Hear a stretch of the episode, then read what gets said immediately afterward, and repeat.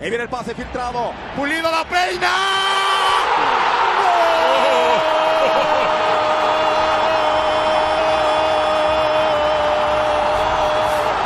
¡De Guadalajara! El bofo que la pelea. Aquí aguanta Bautista. El disparo. ¡Golazo!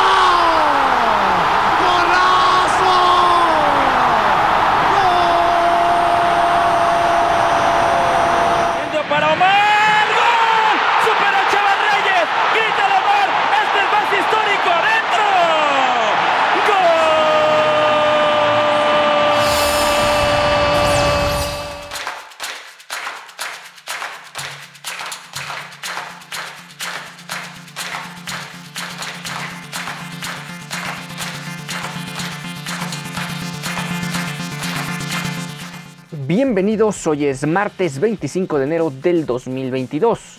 Es la emisión número 21 de Gremio Chiva. Hoy, hoy analizaremos la victoria de dos goles por cero de Chivas Femenil ayer por la noche en el Estadio Akron frente al equipo de Toluca, un equipo del Estado de México que ya acumula cuatro partidos sin siquiera anotarle gol al equipo rojiblanco y por lo tanto estar en una precaria situación contra los rivales de mayor peso, en este caso Guadalajara del circuito rosa. Eh, Guadalajara paró ya con el regreso de Juan Pablo Alfaro a la dirección técnica, más no todavía el de Alicia Cervantes, que ya se había integrado a los entrenamientos, sin embargo, eh, según el reporte médico, el reporte del cuerpo técnico, es que todavía no tiene la capacidad atlética para competir al alto nivel que se requiere en la Liga MX. Básicamente no se encuentra bien todavía al 100% en lo que se refiere en el tema físico. Apareció, esta es la gran polémica de la noche, apareció Blanca Félix en la portería. Una polémica que se suscita porque desde que se lesiona Blanca Félix y además de errores garrafales y muy puntuales que tuvo en la liguilla del clausura 2021, además de algunos más durante la temporada regular, Celeste Espino había conseguido ser la titular absoluta de la posición. Por ahí también Blanca Félix apareció en un partido de, de la temporada anterior. Sin embargo, uno creería que es la misma situación, que únicamente Blanca Félix jugó este partido para darle un poco de juego a tu portera suplente, más no un tema de rotación y mucho menos, espero yo, eh, se esté pensando en que la número 12 de Guadalajara recupere el puesto, cuando Celeste Espino lo ha hecho de manera magnífica desde que tomó la titularidad. Sí ha tenido uno que otro tropiezo, por ejemplo la semana pasada contra Tigres eh, tiene colaboración en el gol del cuadro felino, sin embargo también gracias a ella se consiguió eh, evitar que cayera el marco en más de una ocasión. Por lo tanto, uno espera que Juan Pablo Alfaro solo lo haya hecho para darle juego a Blanca Félix en un partido donde a priori y en el papel no ameritaba tanta exigencia.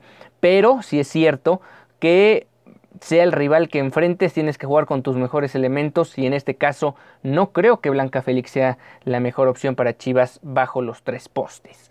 Eh, apareció también Araceli Torres, Jacqueline Rodríguez, quien fue sustituida al 86 por Miriam Castillo. Michelle González, este cambio por cierto de Jacqueline Rodríguez otra vez parece obedecer un tema físico, no necesariamente un tema de un tema táctico, sino más bien un tema eh, de lesión o un tema de recaída. Hay que recordar que Jacqueline Rodríguez también tuvo que ser sustituida en la jornada 1 contra Pachuca y ahora vuelve a ser sustituida al final del partido. Vamos a ver cómo evoluciona Jacqueline Rodríguez de cara al próximo compromiso que ya está en puerta. Van a jugar el viernes a las 12 horas en el Estadio Victoria frente a las centellas del Necaxa. Eh, también apareció en el cuadro titular Damaris Godínez, Casandra Montero, Cintia Rodríguez, quien eh, fue sustituida al 61 por Hilary García. Ha participado en todos los partidos como suplente la nueva integrante de este equipo, proveniente del equipo de Pumas. Rubí Soto, que por cierto fue la MVP de este duelo, Carolina Jaramillo, Jocelyn Montoya y de nueva cuenta la confianza para Gabriela Valenzuela en el eje del ataque, que al final también saldría del partido al 61, dando paso a Ned Vázquez, que cumple ya 100 partidos en primera división con el cuadro rojiblanco. Por parte de Toluca apareció Wendy Toledo, Yamani Martínez, Arlet Tobar, Carla Martínez, Aislín García, sustituida al 83 por Zulma Hernández, Karen Becerril, Patricia Jardón, quien salió el 74 por Isela Ojeda, Mariela, Mariel Román, Diana Guatemala, quien también salió el 74 por María Fernanda Sánchez, Carolina Miranda, sustituida al medio tiempo por Stephanie Vaz y Destinei Durón. Todas ellas dirigidas por Gabriel Velasco, un cuadro de Toluca que realmente pues poco y nada hizo sobre todo en el aspecto ofensivo. En el aspecto defensivo también tuvo algunos tropiezos. Guadalajara lo gana 2 por 0, pero realmente Chivas, si hubiera apretado el acelerador, pudo haber ganado con mayor holgura este enfrentamiento. De momento, esta victoria de Guadalajara de dos goles por cero la sitúa en lo más alto de la tabla general con 7 puntos y con dos partidos pendientes específicamente de los equipos regios que tienen un partido menos y en específico las vigentes campeonas las Rayadas de Monterrey que ayer le ganaron 2 por 0 a domicilio al América pero que también están eh, con un partido menos en ambos casos por situación de COVID. Y ya lo que fue el desarrollo del partido, bueno, Guadalajara al 6 tuvo un disparo a media distancia de Cintia Rodríguez, el cual no tuvo la potencia necesaria para inquietar a la guardameta de Toluca. Al 9 un pase largo que dejó en terreno contrario a Carolina Jaramillo. Eh, sin embargo, le pudieron ganar el esférico y Jaramillo no pudo rematar con contundencia la portería. Al 11, la misma Jaramillo proyectó a Gabriela Valenzuela por el costado derecho, sin embargo su disparo, su disparo salió un poco cruzado más de lo que se encontraba en la línea de gol y la portería de Toluca. Rubí Soto encontró otra jugada donde Carolina Jaramillo le volvió a dar ventaja eh, rumbo a la portería de las adversarias y cruzando a la guardameta de Toluca consiguió el primer tanto del partido y la jugadora más desequilibrante en lo que se refiere a mm, velocidad y picardía es Jocelyn Montoya y al 30 aprovechó de nueva cuenta para este, hacer un, un acto de, de, dribbling y conseguir un tiro de esquina que estuvo cerca de terminar en el segundo gol de Chivas, que caería seis minutos más tarde en otra jugada de desequilibrio por el costado izquierdo de Jocelyn Montoya y bien Rubí Soto que no desconoce lo que es anotar goles y llegar a cubrir la posición de delantera.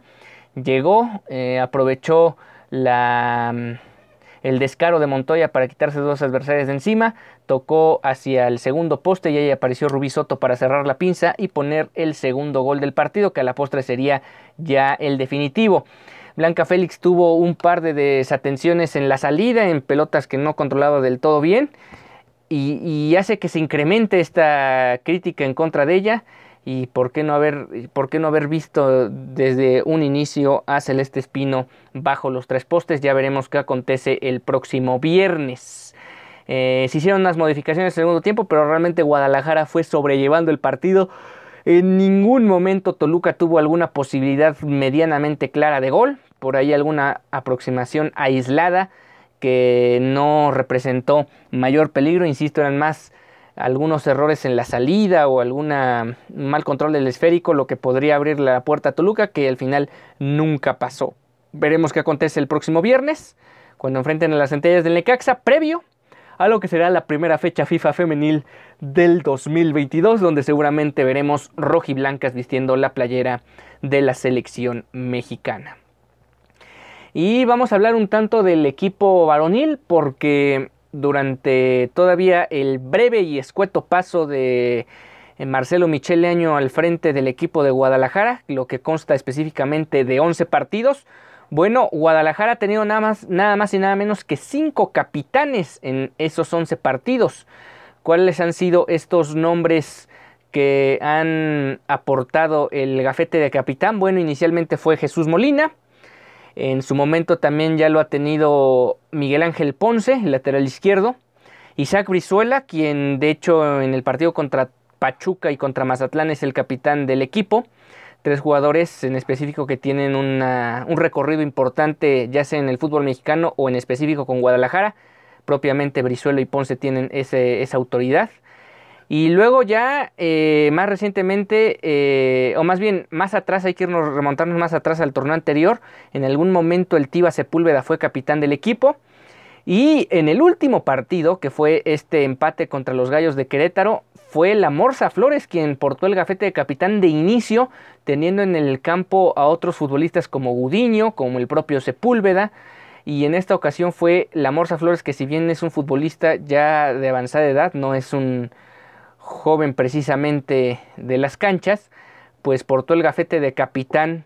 Y aquí el tema no es tanto si lo merece o no propiamente la Morsa Flores, sino más bien por qué tantos jugadores han portado el gafete de capitán en 11 partidos, considerando que este simbólico gafete que más allá de que obviamente se trata de un tema de liderazgo y de marcar el ejemplo, el buen ejemplo dentro del terreno de juego, eso al menos en el papel, em, haya pasado ya por muchos brazos. Eso es lo que llama poderosamente la atención. Se entiende que Molina cada vez va a jugar menos con Guadalajara. Brizuela también ha jugado menos y en parte ha sido porque tanto Bucetich y ahora Leaño no lo han tomado mucho en cuenta como titulares. Lo de Ponce, pues la inconsistencia en su posición lo, le impide ser un habitual en el 11 titular y por lo tanto ser capitán.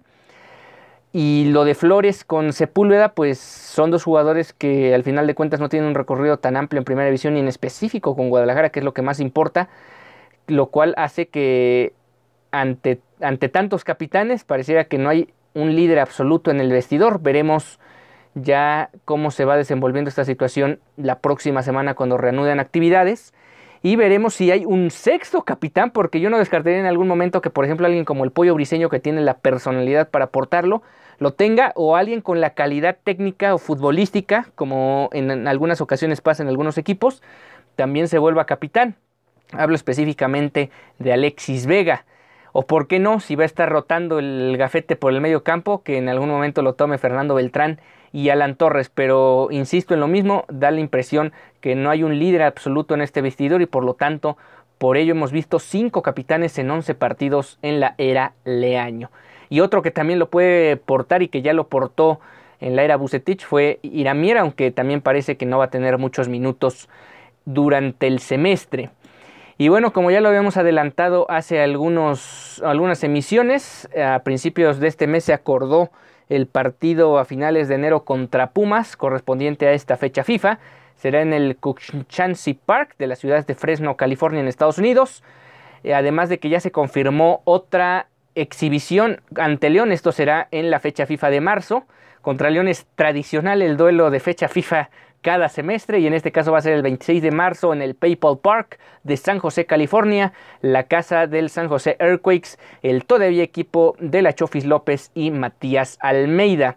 Ahí seguirá el famoso rebaño tour, así como si fuera un tour de conciertos. Bueno, así se anuncia el Guadalajara en la Unión Americana, únicamente dicen que para este, mantener el ritmo de competencia yo lo veo más que nada para sacar una buena cantidad de dinero de billetes verdes de Estados Unidos. Con esto estamos llegando al final de esta emisión de Gremio Chiva. Nos encontramos el próximo viernes con algunos detalles de lo que haya acontecido en el duelo de Jamaica ante México en Kingston y donde propiamente veremos si Alexis Vega tiene minutos y de qué manera aprovecha o no esos minutos en este crucial duelo de eliminatoria de la selección mexicana rumbo a Qatar 2022, además de la previa del partido ante Pumas que se disputará ya en Fresno, California. Hasta entonces.